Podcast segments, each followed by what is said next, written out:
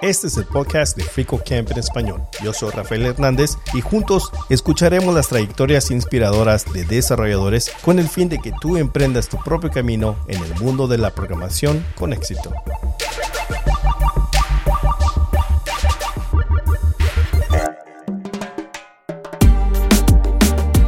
Solo si quieres hacer algo, no, no, no esperes que alguien te dé permiso o que te sientes listo, nada más hazlo y lo vas a vas a ver cómo funciona en el camino. Así, así son todas las cosas. Eso, es de las cosas que aprendí en la aviación. Al inicio no sabes nada, nada más vas a ver qué pasa y poco a poco ya te vuelves un experto en algo.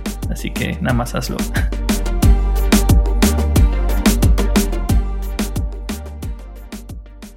En este episodio me acompaña Mark Backus, actual DevRel de We Are Developers. Mark nos cuenta cómo fue su introducción a la programación a los 15 años y qué le llevó a mudarse a México sin conocer el idioma para embarcar su primer trabajo como desarrollador. Él es proveniente de Luxemburgo con más de 10 años de experiencia en el desarrollo web y muchos otros años con lenguajes de programación como C++, Java y otros. Él es políglota que domina cuatro idiomas incluyendo el español y un poco de francés. Él es apasionado de las tecnologías como Vue.js, Nux y Node. Su curiosidad por la aviación lo llevó a empezar a prepararse para obtener su licencia como piloto. Fue un placer tener a Mark en el podcast y conversar con él. Sin más preámbulo, aquí tienen la entrevista con Mark. Mark, muchas gracias por permitirme entrevistarte y entrevistarte en español. Pues muchas gracias por la invitación. Es mi gusto estar aquí. Bueno, algo reciente que te felicité fuera de la grabación fue tu primer vuelo solo. ¿Qué, ¿Cómo fue esa experiencia? Eh, em, que lo que pude leer es de que es una es largo, lo que la preparación es largas horas y entonces este día que tuvo vuela solo, ¿cómo fue la experiencia? ¿Estuviste nervioso? Pues he practicado mucho con mi instructor antes y justo antes de mi solo, que solo es una un despegue y un aterrizaje, justo antes en, el mismo, en la misma pista, pista hice tres aterrizajes y me fue muy bien, fue todo muy suave. Y así que él nada más, antes ni me avisó, después nada más nos paramos y se bajó y dijo, ok, buena suerte con esto. Y fue ah, un poco raro para mí, pero como hice tres aterrizajes muy bien con él, no me sentí muy nervioso. E, es una pista que, tengo muy practicado, que es muy familiar para mí, así que pensé que estaba bien. Está, sí estaba un poco nervioso, pero sí más feliz de, de por fin hacer mi primer solo. Suena como que fue una estrategia de tu instructor de poder practicar tres veces y después, sin avisarte, decir, ok, Sí, sí, hasta me dijo, ah, si la próxima vez y la vez después venimos aquí, todo va bien, tal vez hacemos tú solo. Hacía en dos veces más y después nada más, ok, lo vamos a hacer ahora. Bueno, vamos a hablar un poco más de ese amor reciente y que por cierto, algo que también tengo que comenzar a comentar es que buscando tu experiencia pude encontrar una página que no la publicas mucho, pero en esa página tienes enlistado tus metas del año. Ah, sí. Que no sé, que no sé qué tanto tiempo tienes haciendo eso, pero puede uno ver cuánto, cuánto el progreso de cada una de esas metas. Y una de esas metas es tener tu licencia uh, de piloto este año. Así que fabuloso. A mí me gustó mucho esa, esa, esa manera de poder eh, no solamente ponerte metas, pero también a compartirlas es, es público, ¿verdad? Eh, lo que, tu trayectoria. Sí, de hecho, eh, este año es la primera vez que hago eso y sí me encanta porque es, no sé cómo se dice en, en español, es, uh, ya, public... Uh, ¿Reconocimiento o presión? No, ah, sí, como, uh, dice, dicen en, en inglés ahora. Eh, accountability, public accountability. Que puedes saber de que alguien te va, te va a preguntar sobre eso, te va... Ah, sí. Entonces ya sabes de que... Sí, es más, aunque si nadie lo ve, para mí es, ah, es público, así que puedo, puedo hacer que pase. Eh, ya sabes que yo lo vi y, estoy viendo los pasos que estás y las metas que tienes por, por este, alcanzar este año. Bueno, algo que quiero empezar a hablar es, ah, creo, o lo que percibo cuando leo tus tweets, es algo que estás plenamente satisfecho y feliz participando, que es en la conferencia de We Are Developers. Eres Dev Rose ahí y eh, empezamos hablando sobre eh, We Are Developers. ¿Qué es We Are Developers?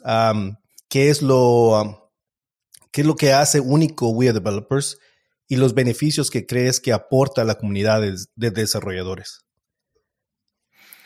Ok, sí, uh, We Developers en sí es una plataforma para trabajos tech eh, de reclutamiento, pero esa solo es la parte menos conocida. Lo más conocido somos por nuestra conferencia anual, que es la We Developers World Congress, y yo creo que nos hace único es que tenemos una, comunidad tan grande y pues, nuestro, eh, pues nuestra meta es levantar las habilidades de los desarrolladores. Y eso significa muchas cosas, dar contenido, pláticas, ayudar en general también con eh, conseguir trabajos, ¿no? En general, eso, esa es la cosa, ¿no?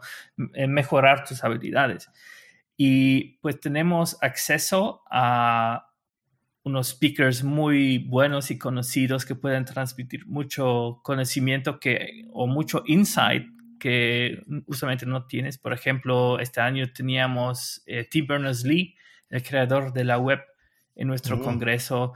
Eh, teníamos el creador del CSS. Tenemos eh, varias personas muy que tienen muy un un insight en la industria desde un punto muy, muy único y creo que ese es un valor agregado que podemos dar a la comunidad. Excelente. Eh, hablaste de una comunidad muy grande eh, y tú eres parte de la organización, ¿verdad? Que, creo lo que yo pude leer es son por lo menos 10 mil que atienden a este tipo de conferencias. ¿Qué conlleva a elaborar algo así tan grande que tal vez los detalles más pequeños son los más importantes? Pues es muy cansado, pero también muy uh, rewarding. no me acuerdo de la palabra. Eh, yo, yo estaba a cargo de varias cosas en el Congreso. Una de esas fue eh, filtrar las, las pláticas o los CFPs con, podemos aceptar alrededor de 250, 300 y teníamos 1400, 1400 eh, pláticas, ¿no? Y el reto aquí realmente fue de elegir los buenos. Pues en algún momento estás, ok, todos esos son muy buenos, pero todavía no podemos repetir el contenido. Hay pláticas de, que hablan de algo muy similar y después eh, realmente el reto es cuál vamos a tomar, porque no, no hay, todos son muy buenos, no, no hay cómo decidir, es pues nada más tienes que decir, decir, ok, este y ya. Y es un poco frustrante de la, de la manera que, que no puedo aceptar a todos, no podemos tener los mil, porque de los mil cuatrocientos, muchos fueron buenos, y, pero también muchos fueron excelentes. Así que eso, eso era uno de los retos. Otro reto mm, tenía que organizar moderación para todos los stages. Teníamos creo que 13, 14 eh, stages paralelos para dos días y encontrar moderación para todos esos también fue un reto. Y mi parte principal fue organizar eh, Code 100, que es una eh, coding competition, pero Ajá, sí, una, es como una game show, pero para desarrolladores. Y eso fue desde la primera idea hasta la ejecución, fue más de seis meses y teníamos muchas iteraciones, muchas diferentes ideas y todavía al final, al día que, que hicimos eh, las pruebas, todavía teníamos algunas, algunos cambios porque dijimos, esto es para la primera iteración mucha, mucha cosa que hacer en el backend, ¿no? Así que lo vamos a quitar eh, para, para que, que, es un poco más, más seguro que, que todo va bien. Y, y todo, todo eso, yo tenía un pánico de que algo no funcione, que, que, no, que no haya mucha gente viéndolo. Al final teníamos 3.000 personas viéndolo qué bien, porque yo pensé, ¿qué tal si solo tenemos 100, 200 personas? No sabemos porque es la primera vez que lo hacemos, ¿no? Y también tenía tres coding challenges, tres eh, ejercicios de programación y chequé doble, triplemente el código que si realmente la respuesta es la correcta, ¿no?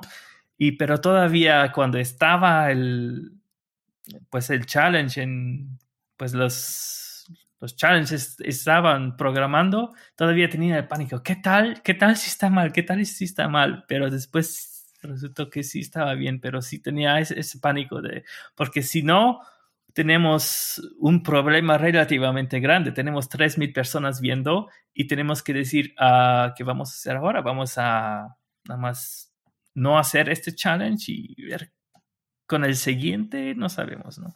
Entonces, eso fue muy eh, estresante, cansado, pero también muy emocionante el día que después todo fue muy, muy bien. A la gente les, les encantó el formato y lo vamos a hacer eh, el próximo año otra vez y lo vamos a hacer en un formato un poco más reducido en diferentes ciudades en Europa. Fascinante. Este año, el próximo año. Fascinante. Y me imagino que ah, una de las puede ser desventajas o, de elaborar un evento tan grande y tan detallado es de que en el momento que está sucediendo, tal vez no disfrutas tanto como las personas. ¿Cómo fue tu experiencia? Tal vez se oye como que este Code 100 era tu proyecto, tu idea, o al menos el que tenías más control. Sí. ¿Disfrutaste, digamos, o fue puro nervios, eh, totalmente estar viendo que todo trabajara.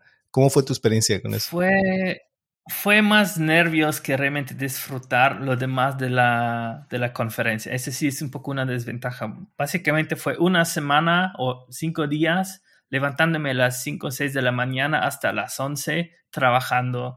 Eh, no solo en Code 100, pero también en otras cosas, ayudando a mis compañeros con sus cosas, checando unos últimos detalles del Code 100, eh, checando si todo está bien y realmente eh, sí tenía tiempo con mis eh, conocidos de Twitter o mis amigos también ahí, pero muy poco tiempo, solo como dos horas en los dos días que estaban realmente viéndolos y en la noche el último día, pero también yo estaba muy cansado, me, me fue a dormir muy temprano también. Pero sí, esa es una de las desventajas. Yo sé que ahorita comentaste que estás en, en vacaciones y, y, por lo que has contado, muy merecidas vacaciones. ¿Qué tan pronto empiezan a, a volver a planificar el, la, la, siguiente conferencia para el, para el siguiente año? No sé qué tan... ¿Cuántas conferencias hacen por año, por cierto?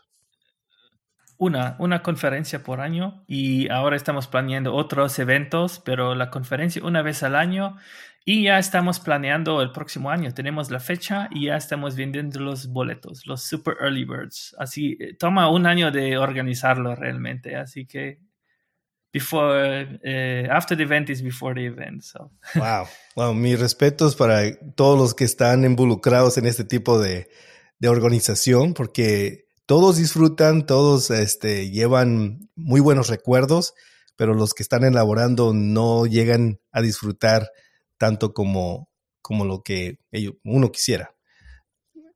Sí, la verdad, el, el equipo que tenemos en Web Developers es relativamente chiquito, pero hacemos algo tan grande y es todavía fascinante para mí que, o sea, todos ayudan a todos en los últimos meses y es un poco ético, pero todos ayudan a todos, todos tenemos los ánimos altos, todos estamos emocionados para, para hacerlo y después cuando ves que todos salen después de los comentarios, después del evento, que todos positivos comentarios y después valió la pena, La verdad. E-, eso es lo que llena, eh, es lo que llena, aunque es cansado y Tal vez no físicamente, porque suena que es eh, que lo que es eh, uno llega a cansarse es más mental, estar totalmente uh, involucrado en este tipo de organización.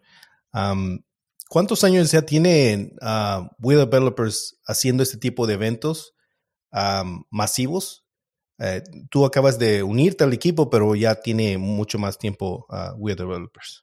Sí, yo creo que desde 2018 ya tienen esta conferencia. 2018 o 17, no estoy 100% seguro, pero sí, no tanto tiempo si lo piensas.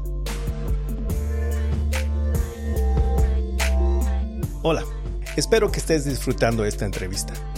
Quiero aprovechar esta pausa para compartir contigo otros recursos que FricoCamp también tiene para ti en español.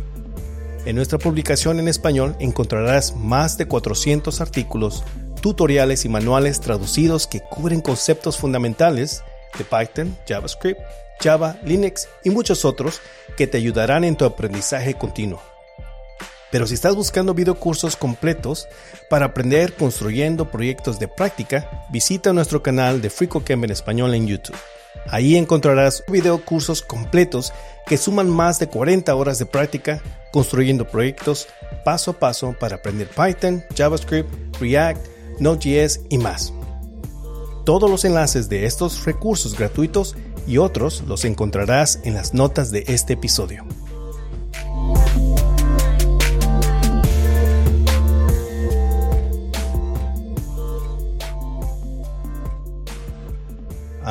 ¿Cuál ha sido tu experiencia personal ser parte de un equipo pequeño que elabora no solamente con este tipo de conferencias, pero también que ayuda en otras áreas a, desarrolladores y mencionaste que eh, a buscarles empleos, a, ayudarles con sus habilidades, ¿verdad? A seguir desarrollándose.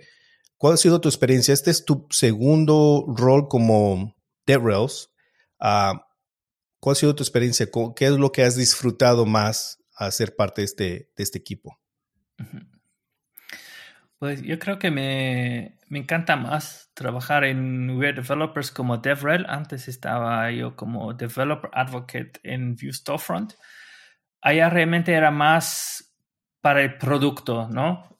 Eh, hacer videos, hacer tutoriales, hacer eh, un poco de docs así para los desarrolladores, para el producto. Pero ahora realmente no soy el típico clásico DevRel o Developer Advocate que hace para el producto, porque el producto es completamente otra cosa. Realmente soy DevRel, así, relación con el desarrollador literal, un poco más literal. Realmente estar en contacto con los desarrolladores, con potencial eh, speakers para el evento, también así en general, nada más estar en contacto con la comunidad, pero no para el producto, nada más realmente para estar parte y si alguien tiene alguna pregunta, por ejemplo, oye, ¿cómo, cómo lo puedo hacer para ser eh, speaker? Y como también soy speaker por no tanto tiempo, dos años, pero sí tengo un poco de experiencia y siempre es muy, muy bueno cuando puedes decir, oye, ¿por qué no te unes a nuestro evento o físico como el Congreso o em, virtual, también tenemos un formato virtual para, es como una mini conferencia, pero en línea, ¿no? Así que siempre puedo dar oportunidades a, las personas que, quieren entrar a, lo de public speaking, que siempre es muy, eh, muy bueno hacer eso. Yo vi uno de tus videos, ciertos videos que publicaste en Twitter, y estuviste contestando unas cuantas preguntas. Pero ah, encontré uno que mencionaste la razón por qué querías ser TechRails, que era con, conectarte más con la comunidad, poder estar más, uh, y lo que estás mencionando ahorita, más uh, tener ese contacto eh, y la relación con la comunidad de, de, desarrolladores. Eh, siento que en cierta manera este rol que ha surgido, tal vez ha de tener unos cinco años el DevRails, um, que ha cambiado ya creo por unos mm, diferentes nombres. Antes era Evangelist, ah, después Advocate. Este nuevo formato, este nuevo rol que se ha, surgido, siento que es un poco más humano, que es más a lo que uno llega a, a, disfrutar, que es plenamente eh, humano de estar compartiendo lo que uno le apasiona, programación, poder hablar por horas o compartir lo que uno hace. cuéntanos por cómo surgió esa, esa curiosidad o esa, digamos, decisión de entrar a este mundo de, o este rol en específico como Dead Rails. Sí, como antes, cuando todavía trabajaba en México, tenía mucho contacto con eh, un departamento de marketing. Y lo que nunca me gustó del marketing es que eres una empresa hablando con personas. Y realmente, esto es la primera vez que realmente veo eso como un rol, un título para una persona que es no para empresa con persona, pero persona con persona. Porque no sé qué nos hace especial en nuestra industria que hay una demanda tan larga o tan grande para realmente las personas o todos, no solo desarrolladores, quieren hablar con personas, no con empresas. Nadie quiere hablar con una empresa, realmente con personas. Y eso es lo que me, que me fascina, que yo puedo ser esa persona que, da, que puede dar el tratamiento muy, um, ¿cómo se dice? Muy, ¿Personal? hecho, eh, eh, muy hecho a, muy hecho a mano, muy, eh, todo muy auténtico, ¿no? Y todo muy a medida, esa es la palabra que busqué.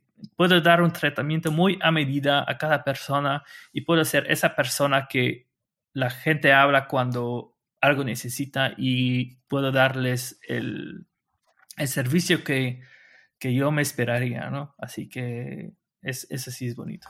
Sí, eh, lo personal creo que me atrae mucho eh, este tipo de, de, de rol, porque es, es, lo siento que es lo más natural que uno puede, puede tipo de, de, de rol que puede uno tener.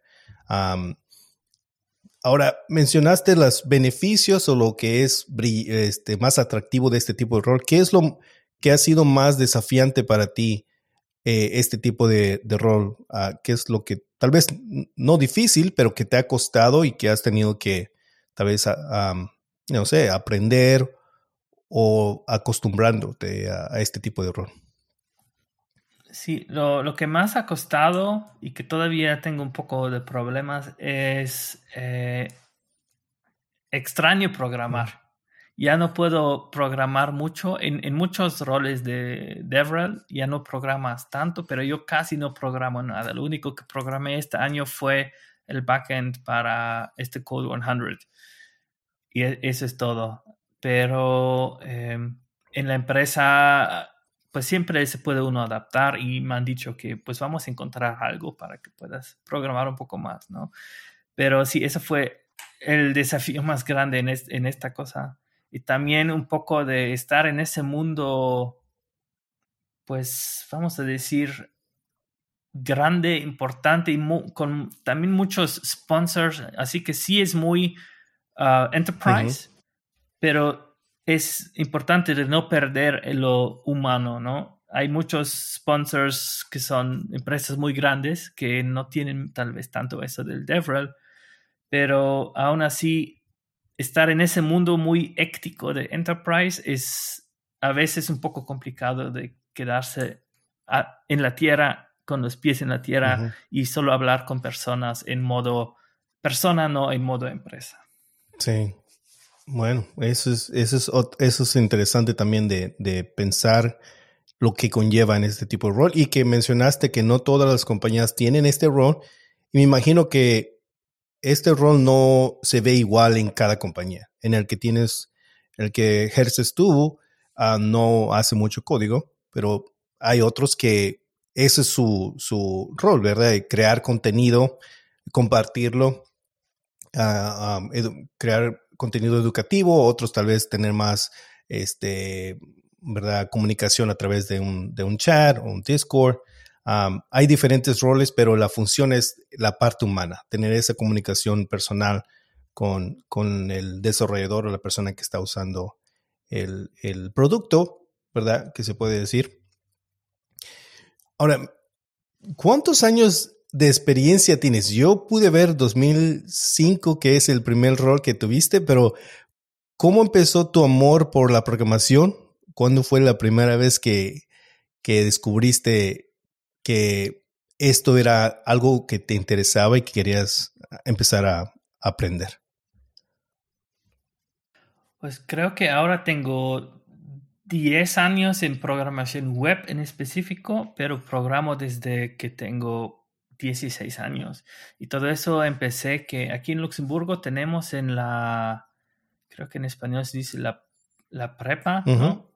La preparatoria, eh, a los 15, 16 años uno puede elegir un campo de, vamos a decir, un, un tipo major, un un campo de, de interés, vamos a decir. Puede ser técnico o eh, más intelectual, puede ser matemáticas, biología, pero también puede ser informática, mecánica y así. Y yo realmente no sabía qué quería hacer. Yo estaba entre mm, tal vez, tal vez eh, electricista, así algo con electrónica, o también después, ah, pues programación, o bueno, no era programación, era más informática. Y aprendimos eso fue a los, vamos a decir, 10, no, 15 años.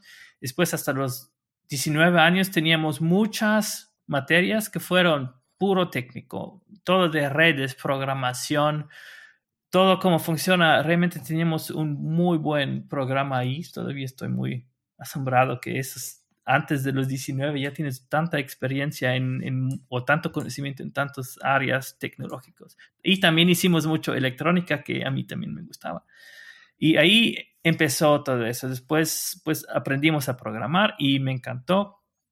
Y después de la prepa que voy a hacer, pues no sabía bien, así que busqué para estudiar algo porque sentí que hay algo más allá. Y estudié cinco años en Austria, eh, mi licenciatura y mi maestría. Y después eh, me mudé a México para trabajar como software developer. Por la primera vez realmente trabajar profesionalmente con software. Eso fue 2012. 2012 México. Y bueno, que en la introducción a México y que hablas español, hablemos un poco de, de, de que hablas español, que, que no lo mencionamos al principio. Este, ¿Fue ahí cuando aprendiste español o fue mucho antes que ya, ya hablabas español un poco? O... No. realmente fue ahí porque solo tenía un curso muy básico en la Universidad de Español y después aprendí español en la calle con las personas y fue un poco también un desafío eh, al inicio de, pues no, no entiende mucho, así que ¿Qué, te llevó a tomar ese rol? Yo sé que ese fue el primer rol oficial de, que tomaste, pero en México habrá sido un desafío que en ese tiempo no había roles remotes, ¿verdad? Que, o que puedo trabajar en una compañía en México, pero trabajar de aquí, sino en ese, en ese momento o en esa época era trabajar físicamente. ¿Qué te llevó a tomar esa decisión de y decir si yo puedo hacerlo en México, donde no sé el idioma, no tengo, no sé si tenías amigos o familia, pero ¿cómo fue esa decisión? Pues creo que fue muy eh, mucha coincidencia. Eh, en un en mi tiempo en Austria siempre teníamos un programa muy fuerte de intercambios y allá mis amigos de muchos extranjeros, entre ellos mexicanos. Una de esas personas, su papá es director de la universidad, una universidad en México, y necesitaban alguien que hace hace un sistema digital con todo lo que tenían todavía en papel. Todo, todo estaba en papel y lo querían en digital. Y pues esta, esa persona me sugirió y me dijo, pues, ¿por qué no? Y así me contrataron y me fue ahí y aprendí no solo español, pero también Ruby on Rails, que antes no conocía, pero tenía que aprender un poco, porque antes no sabía mucho de programación web, más de programación en general, más Java, eh, C ⁇ y así.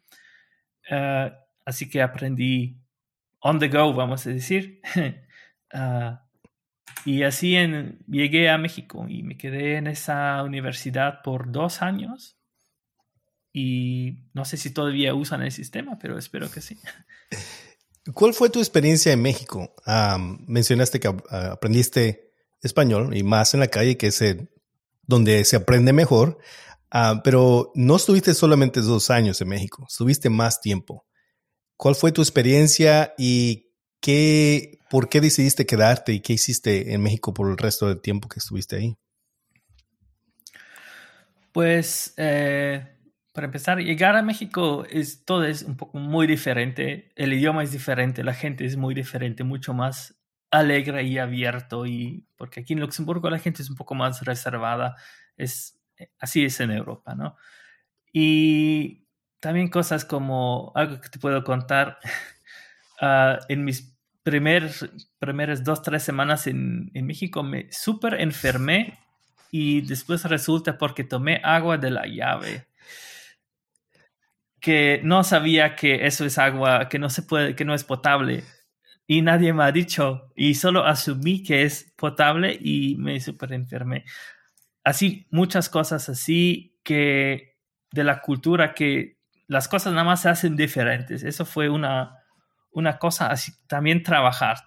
trabajar también era mucho, vamos a decir, mucho, mucho más humano que aquí. Aquí mucho es todavía más, un poco más rígido, más formal y en México sentí que es un poco menos formal. Empieza tal vez un poco más formal, pero muy rápido estás, vamos a decir, más informal con una persona. Es un poco más a un nivel eh, igual, ah, por lo menos así lo sentí.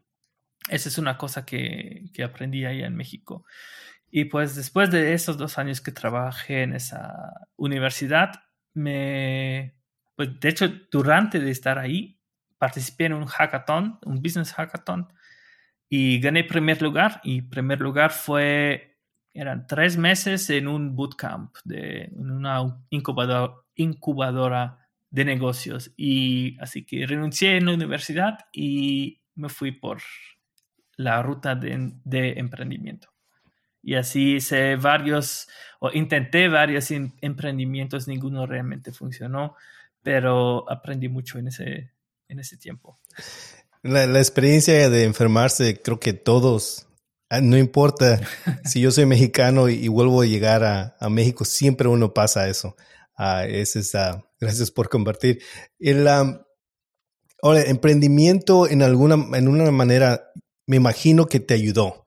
Abrió tu, ¿verdad?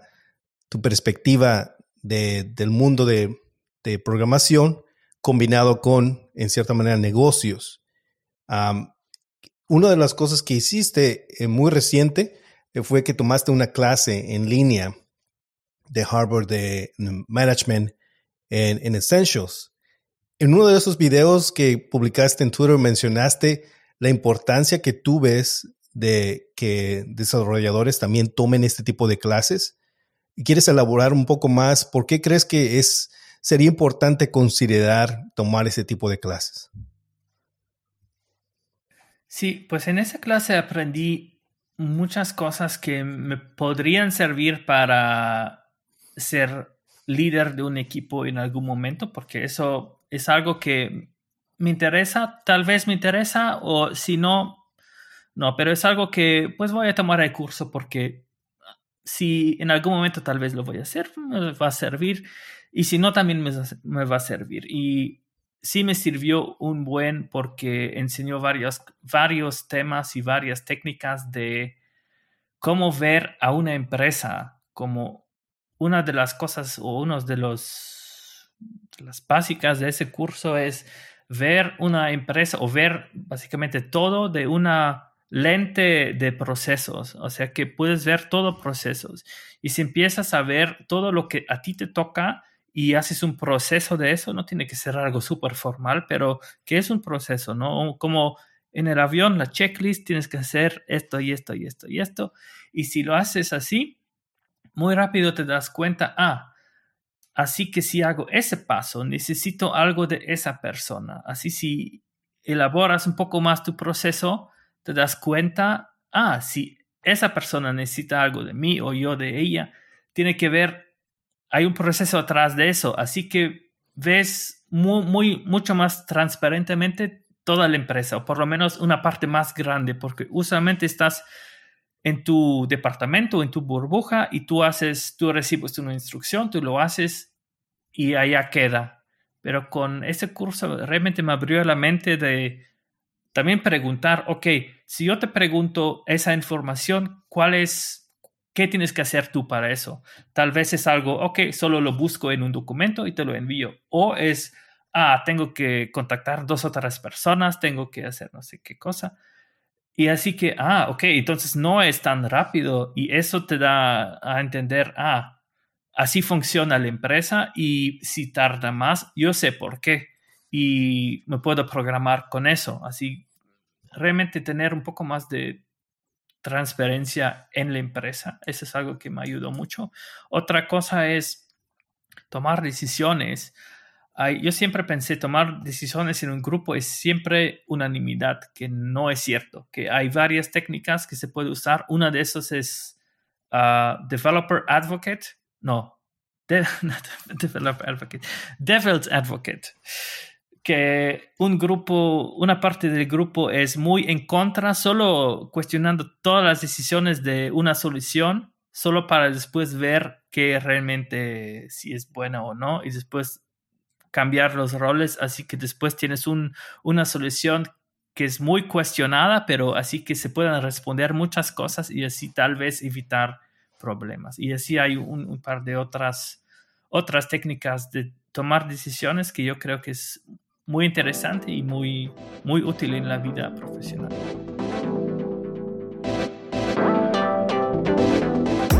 Feliz mes mundial de la traducción. Este es el mes que celebramos y agradecemos a todos los colaboradores y colaboradoras que han contribuido a la traducción del plan de estudio y los recursos de FreeCodeCamp. Juntos hemos estado ayudando a muchos a aprender a programar en su propio idioma. Esperamos que cada año en el mes mundial de la traducción podamos seguir celebrando juntos la accesibilidad de la enseñanza de programación gratuita y en español. Todos son bienvenidos a unirse y contribuir al esfuerzo de la traducción de FreeCodeCamp. No hace falta ser traductor profesional ni dominar el inglés, tenemos las herramientas para que empieces hoy mismo. Únete al esfuerzo de traducción de FreeCodeCamp. Podrás encontrar el enlace al formulario en las notas de este episodio.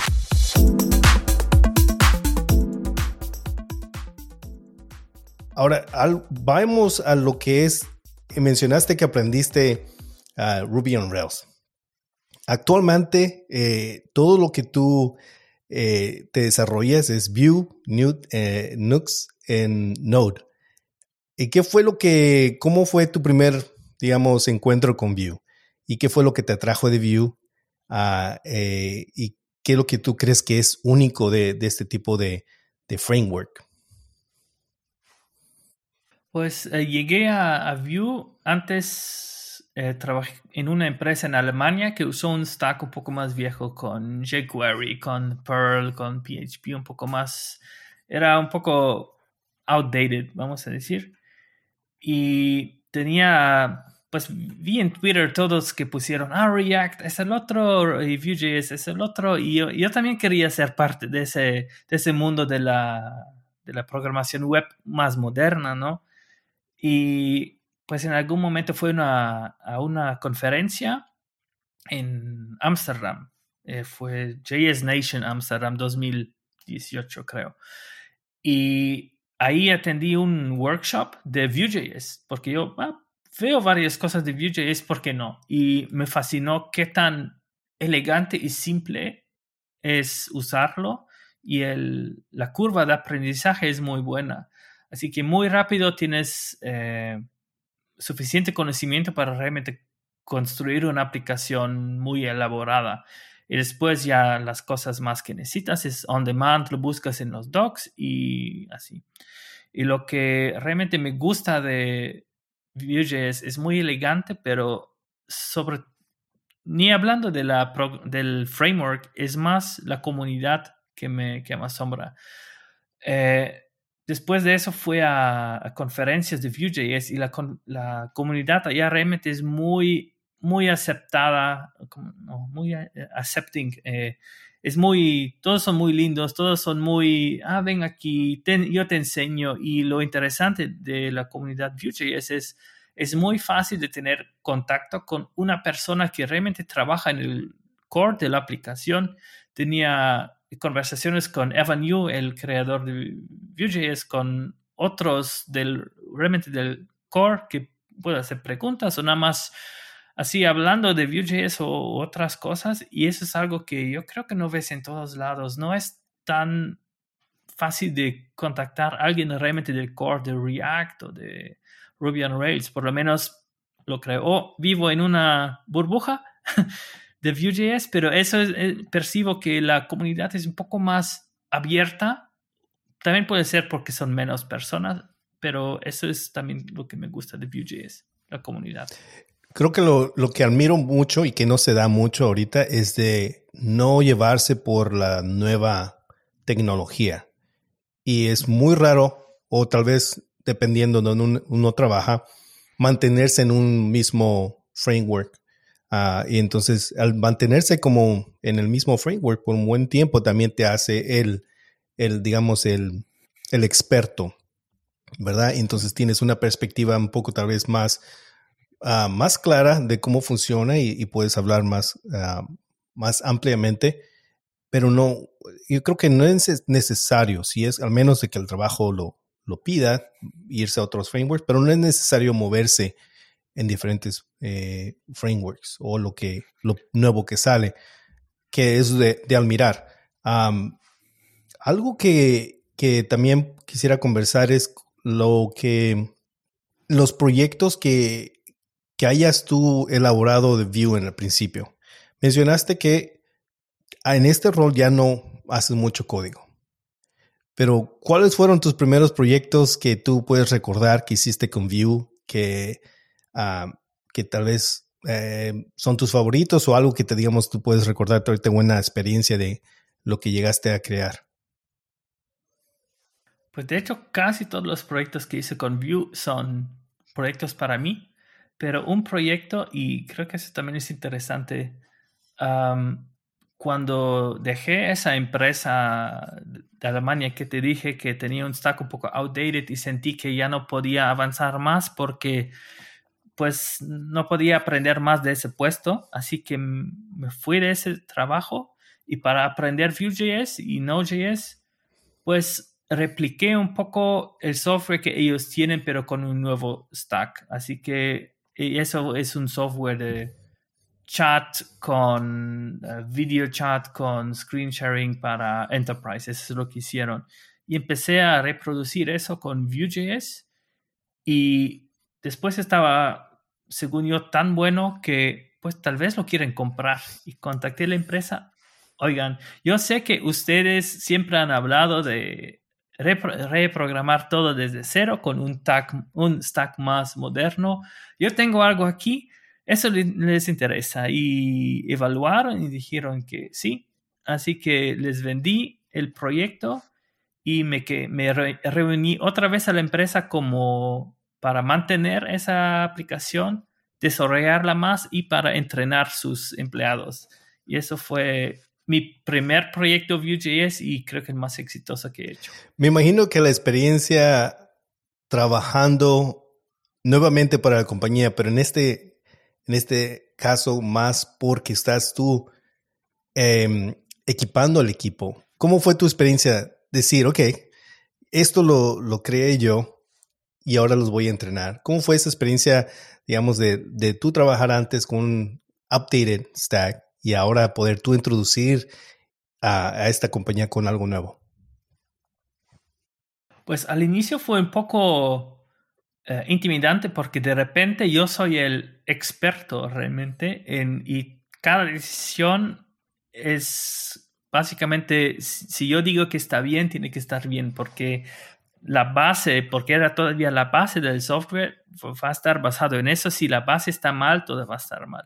Así que un poco de presión pero también allá, creo que allá me, eh, aprendí un poco el gusto de ser, este, no manager realmente, pero de enseñar a, otros Y al inicio también fue un poco frustrante que no, no los no los capacitaron bien y yo intenté de capacitarlos, pero como no fue un entrenamiento, vamos a decir, em, formal, ¿no? No, no, no le di un curso, yo se supone que la empresa capacitó a las personas y yo checo que está todo bien, pero creo que no, no estaba muy bueno el curso que, que participaron. Así que era mucho, no, no es así, pero ¿por qué no es así? Es explicar mucho lo que otra y otra vez, porque hay, hubo conceptos muy básicos de Vue.js que, que, no, que no usaron bien. Y o no, van a, van a romper mi software, pero en algún momento uno tiene que nada más dejar ir y pues el código no es perfecto, pero funciona y se puede refactorear luego y no es el fin del mundo si no es perfecto. Eh, así que al inicio quería que, quería que todo se quede perfecto como era muy, según yo, muy bien hecho, muy estructurado y así. Después, ah, no, pero pues uno tiene que aprender a dejar ir. Y creo que eso sí fue un aprendizaje importante para mí, de nada más dejar ir las cosas. También si yo lo hice, pues después todos contribuyeron al proyecto. Ya, ya no era mi proyecto, era el proyecto de, la empresa, ¿no? Pero eh, tardó un poco, tardé un poco en ver eso, pero sí fue un aprendizaje valioso para mí. Muy, muy bueno que mencionaste eso. Muy reciente pude hacer un, un proyecto, un prototipo.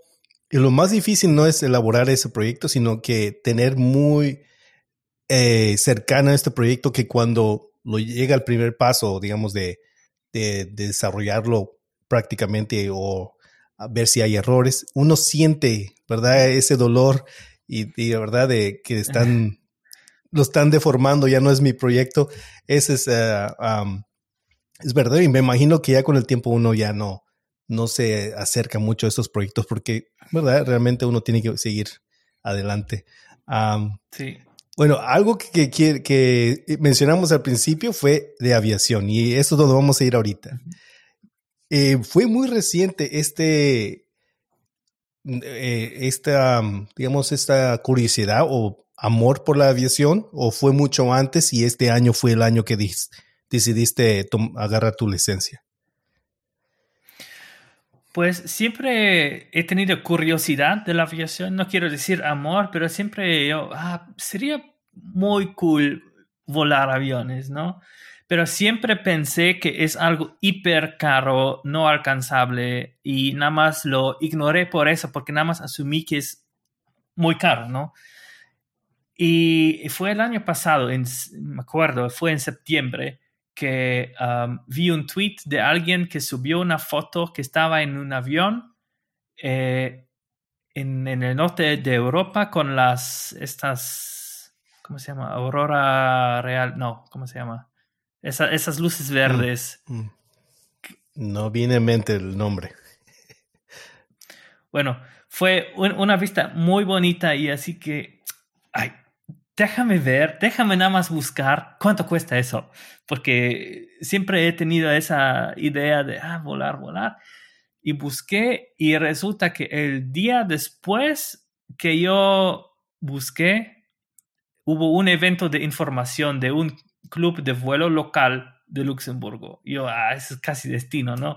Yo escribí a mi, mi esposa, oye, mañana vamos, mañana vamos a este evento, voy a, quiero ser piloto, quiero ver cómo, cómo es todo. Y allá explicaron todo, también enseñaron un poco cuánto va a costar eso y si es caro, pero es mucho más alcanzable que yo pensaba. Y así que el próximo día ya me, ya me inscribí y desde ahí ya, ya tengo, pues tengo esa meta de realmente ser un buen piloto y, pero es muy, tarda, tarda mucho tiempo, vamos a decir. ¿Alguna meta eh, una vez que hayas adquirido tu, tu, licencia de piloto, algo más que vayas a hacer? Eh, o una vez que tomes, agarres tu licencia y ya, ya, digamos, ya terminó todo la emoción. No, no, no. Eh, cuando tengo mi licencia quiero ser muy uh, proficient, muy bueno muy, muy buen piloto, porque una vez que tienes la licencia, no, no eres buen piloto, requiere mucha práctica. Así que el plan es de volar local aquí en Luxemburgo, Bélgica, Francia, Alemania un poco, pero después, tal vez un año después, un año y medio después, ya hacer vuelos más largos. Y mi, mi sueño o mi meta, meta es volarme a mí mismo a una conferencia. Eso sí es, ese es el the dream, ese es el sueño. Esa sería una entrada este, magnífica. We're developers y, y todos esperando que, que aterrices. Ah, muy bien, muy bien. Gracias por compartir. ahora vamos a hablar un poco más de lo que es el, eh, ¿qué consejos le darías a aquellas personas que que son desarrolladores y que tienen curiosidad por este rol de DevRels. ¿Qué sería una de las requisitos, se puede decir, requisitos o características que hace a un buen DevRel? Pues yo creo que una de las características es que eres bueno comunicándote o tener el interés de ser bueno comunicándote y te tiene que gustar o te tiene que gustar el trato con las personas, te tiene que encantar hablar con personas, nada más intercambiarte, no, no puedes estar, ah, pero yo solo quiero estar en... Hay, hay roles, yo sé, hay roles de DevRel que en donde realmente haces más docs y cosas así, pero según yo, el, uno de los trabajos de cada DevRel es un poco también estar en contacto con la comunidad y eso sí requiere estar en contacto con personas. Y creo que eso es, eso es algo importante. Y una característica y algo que no hay que hacer eh, mal es de siempre ser eh, auténtico. No, no, si empiezas a, a, fingir que eres alguien más, ya perdiste. La gente se va a dar cuenta. Nada más ni va a poder decir, ah, es, es, raro, pero no sé por qué. Pues es porque no eres auténtico. No eres, de repente hay acciones no congruentes o no, nada más sea auténtico. Si, si te gusta la película de Barbie, pues nada más dile que te gusta la película. a, mí, a mí, de hecho, me encantó. Pero nada más no hay que, no hay que cambiarse para, para eso, es importante. Una de las cosas que también pude ver desde que en leyendo o viendo los tweets es de que aceptas lo que sean los desafíos, ¿verdad? cuando tú tomaste el, rol de o aspiraste a, tomar un rol como DevRels, pude percibir que querías prepararte para, para, digamos, ser un buen DevRels. Y una de esas cosas también era participar en, más conferencias. Eh, algo, más de, algo más que tú has consciente, has visto que tenías que prepararte para poder, digamos, ser buen speaker, para ser buen, digamos, tener mejor comunicación con los desarrolladores. Ah, empecemos, digamos, ¿qué es una de las áreas que tú pensaste que tenías que equiparte más o aprender más? Pues yo que desde que soy adolescente siempre tenía problemas de realmente hablar en público. No, no es algo que me da natural. Y eso es algo que pensé como, si, si quiero ser DevRel, tengo eventualmente que hablar en público. Si tal vez solo es un video, pero también en conferencias o así con personas. Y por 2020, pues ya no hubo conferencias en persona, hubo conferencias virtuales. Y estaba en contacto con los, eh, con los organizadores de Vue.js Amsterdam y siempre estaba un poco en contacto. Ah, si necesitan a alguien para algo, yo estoy aquí, quiero, quiero ayudar, ¿no? Porque me encantó la conferencia. Y me dijeron, oye, ¿quieres ser moderador para nuestro evento eh, en línea? Y eso fue como moderar cinco sesiones, solo era de, ah, eso es tal persona, viene de tal y tal, eso es su tema y después hacer una o dos preguntas del tema y ya. y eso fue básicamente mi primer eh, aparición pública, así realmente hablar en público en frente de unas personas, aunque si fue em, eh, remoto. Eh, pero así empecé de nada más ser moderador en línea, después otra, otras par de veces moderación en línea, después di unas pláticas en línea y casi automáticamente me invitaron a más y más cosas, después en, en apariencias en persona el año pasado y así nada más realmente tomé la decisión, ah, quiero hablar más y de ahí salió todo muy natural, no estaba intentando forzar algo, nada más, eh, sí, y así, así pues mejoré mi public speaking, que todavía sé que no es perfecto, porque pues así es, pero es, es algo que yo, yo nunca he pensado que iba a llegar a este nivel con solo practicar, solo haciéndolo. Lo peor que puede pasar es que no eres exitoso la primera vez y intentas de nuevo y buscas em, consejos de compañeros de que también están en una conferencia. Los speakers siempre son muy abiertos de hablar de eso y enseñarte o darte tips cómo, cómo hablar, etcétera. Y pues si, si eso es algo que, que, uno quiere hacer y que si, si no eres muy bueno en public speaking, hablando en público, nada más haciéndolo es las primeras dos, tres veces se van a sentir muy raros, sobre todo si lo haces en línea, hablas con la pared, con una cámara, pero muy rápido uno se acostumbra y nada más uno se acostumbra también después a hablar en público. Y las, la primera vez, pues eres muy nervioso, después otra vez eres muy nervioso.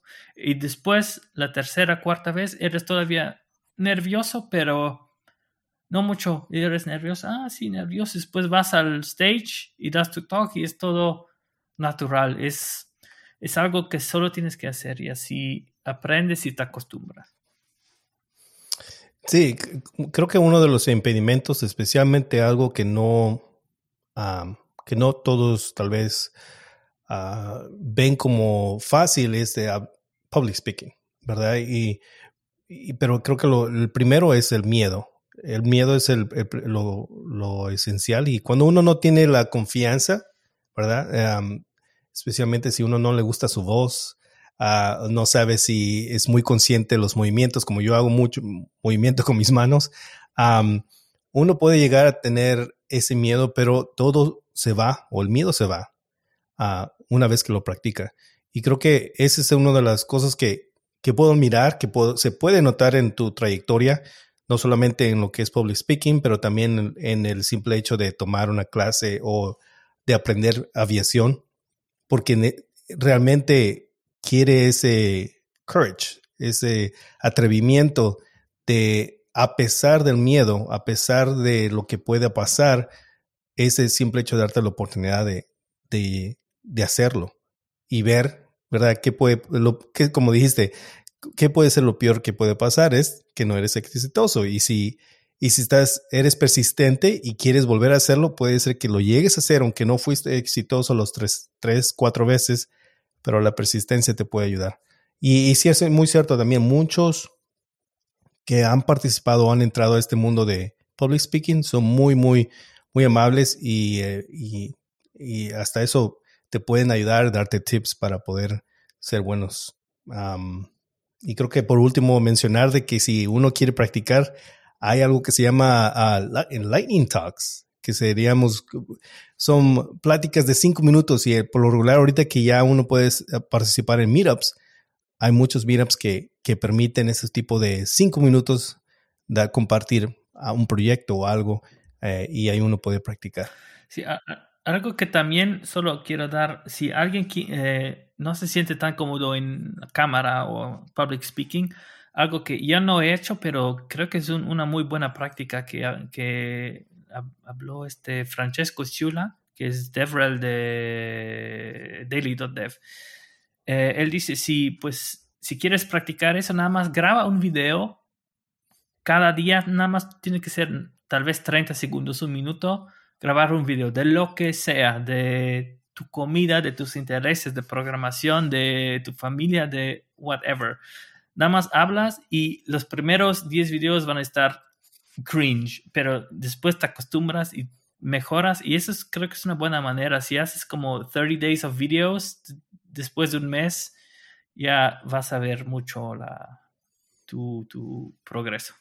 Ese es un, un, tip que puedo dar. Sí, Francesco com comenta de su primera experiencia que fue a caminar sí. y empezó a grabarse y, y que fue ahí donde em, perdió su miedo por, por la cámara, sí. que era, era una de las cosas que tenía miedo. Entonces, eh, es, ahí le aconsejo mucho eso de poder grabar los primeros videos, aunque no los publique uno, solamente grabarlos sí. para tener una, aceptarte cómo te ves, aceptarte cómo te oyes y después de ahí tener esa, esa com comodidad o estar cómodo poder grabarte y hablar a, a, un teléfono, porque no hay nadie ahí cerca, pero uh, es la práctica.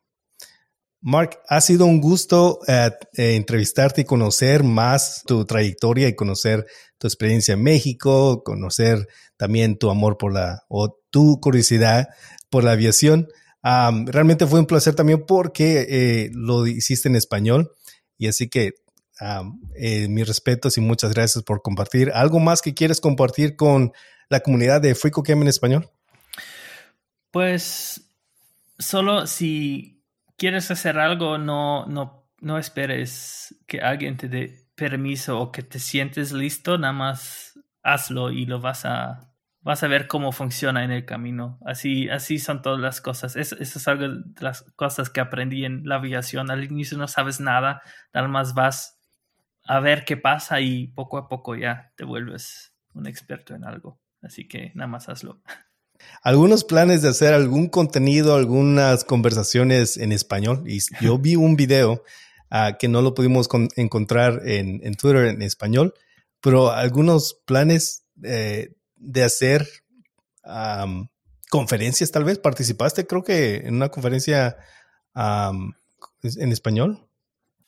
Sí, sí, par no, participé en una conferencia en España, pero mm. estaba en inglés todo. Pero uh, no he planeado hacer algo en español, pero si veo que la comunidad es grande, ¿por qué no? Pues, pienso que mi español es suficiente bueno para transmitir conocimiento e entusiasmo para algo, así que, ¿por qué no? Bueno, ese es un reto para la comunidad de, de habla hispana. Díganle, háganle saber si, si quieren ver un contenido en español de él. Así que puedes compartir tu, en dónde te pueden encontrar, dónde pueden conocer más de ti. Sí, me pueden encontrar siempre en X o que antes era Twitter, en TheMarkBA. Ese es mi handle ahí. Allá siempre me encuentran. Eh, también me encuentran en uh, Instagram con el mismo handle. Uh, y allá pues me encuentran. O en la página uh, mark.dev. Esa es mi, mi, página y mi blog que, que puh, hace no sé cuánto tiempo que no escribo nada en mi blog, pero ahí está. Muy bien, ahí vamos a compartir estos enlaces donde pueden encontrar a, a Mark, así que ahí pueden verlos en los show notes en caso de que quieran seguirle y también de, dándole saber en español si quieren tener más contenido en español. Así que uh, muchas gracias Mark nuevamente y hasta la próxima a todos que nos están escuchando.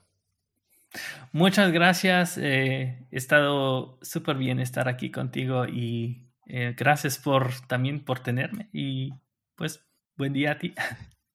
Hasta luego, Mark. Hasta luego. Gracias a todos por escuchar el podcast de Frico Camp en español. Si te ha resultado útil, no dejes de decírselo a tus amigos, ayudará a que más gente lo descubra. Si quieres dejarnos un review de 5 estrellas donde quiera que lo escuches, también será de gran ayuda. Gracias de nuevo y hasta la próxima.